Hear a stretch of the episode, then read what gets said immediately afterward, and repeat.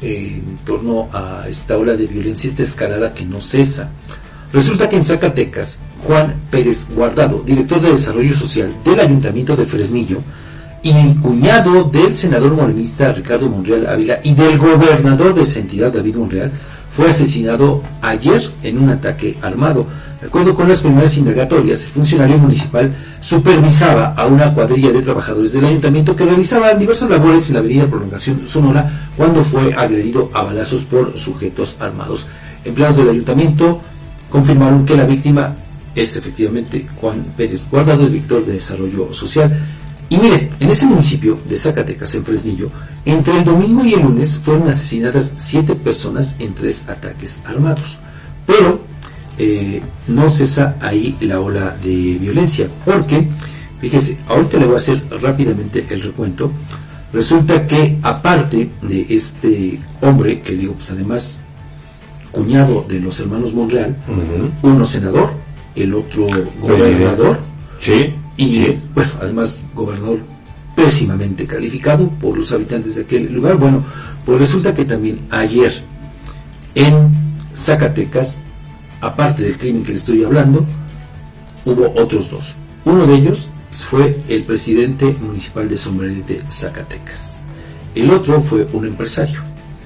Pero, eh, le digo, un, el empresario, le digo, eh, más bien, corrijo, el empresario Cecilio Murillo hermano del presidente municipal de Sombrerete, Alan Murillo. También de un empresario de nombre José Luis Olvera y pues se suma al que ya le digo eh, ocurrido en Fresnillo, Zacatecas. Pero no queda ahí, desafortunadamente, no queda ahí porque en Guamostitlán, en Guerrero, fue asesinado el fundador de Morena en ese lugar y padre del aspirante a la presidencia municipal otro más ligado con el tema de la política, pero ahí no queda todavía, porque resulta que en Guerrero un grupo armado agredió y raptó a dos coordinadores de Movimiento Ciudadano, pero ¿sabe qué?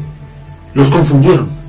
Y eso fue lo que les salvó que perdieran la vida, porque al percatarse de que no eran las personas por las que iban estos sujetos, pues los dejaron en libertad. Pero de cualquier manera, Edgar, lo que nos muestra todo esto es el clima de violencia. Sin duda. Que ahora, pues también se está reflejando en gente involucrada en la política. Y no es ser ave de mal agüero, pero, pues, dados los antecedentes que hay de los últimos meses, de las últimas semanas, podría inferirse que también los ataques en contra de gente dedicada a la política, que aspira a un cargo de elección popular o que ya tiene alguno, pues podrían continuar, ¿no? Sin duda, Fabián, sí, tienes razón, sobre todo porque, bueno, desde que se han destapado ahí algunos escándalos que involucran a personajes ligados con la política, así es, muy particularmente de un partido, no voy a decir más, eh, se, se, han ido acrecentando estos estos hechos, Fabián. Y miren, no por nada, hoy día en el periódico El Universal. En su primera plana, la nota de portada es relativa al tema de la seguridad de aspirantes a un cargo de elección popular. Incluso la cabecean así, alistan protocolos de seguridad para aspirantes. Resulta que el ejército y la Guardia Nacional va a proteger a candidatos en peligro. hasta ese grado, Edgar, vamos a, hemos llegado. Incluso, bueno, mire, aquí se da a conocer en el periódico Universal que si así lo solicitan, se blindará a los aspirantes a las nueve gubernaturas, a la Cámara de Diputados y al Senado, de acuerdo con el nivel de incidencia directiva de entidades y también de amenazas recibidas. El eh, esquema de seguridad, dependiendo del nivel de riesgo, consistirá en tres etapas. El bajo, pues va a solamente a constar de un vehículo y dos elementos el nivel medio de bueno, ahí va a participar en el medio la Guardia Nacional con tres vehículos y ocho elementos. Uno de ellos va a ser el vehículo principal, en el que iría el candidato, escoltado por una patrulla y por una camioneta, también una patrulla. ¿no? El nivel alto, pues ahí va a involucrar cuatro vehículos, tres del ejército, de la Secretaría de la Defensa Nacional, con diez elementos en total, y un vehículo principal. Al frente iría un, una unidad de la Sedena, después el vehículo principal y atrás dos más eh, camionetas del ejército. Este es el esquema de seguridad que se está planteando, aunque en este contexto ya la oposición ve como insuficiente este esquema de protección que, ya le decía, establece estos tres niveles de riesgo.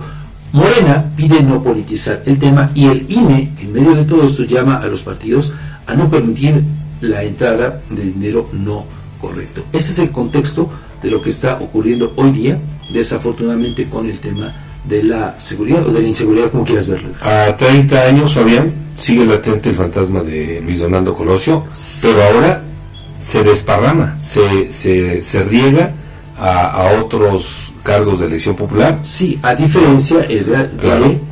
que cuando ocurrió el asesinato de Luis Donaldo Colosio no había este nivel de inseguridad. Así es. Por lo menos no lo conocía. No, no lo conocía. Tal, ¿no?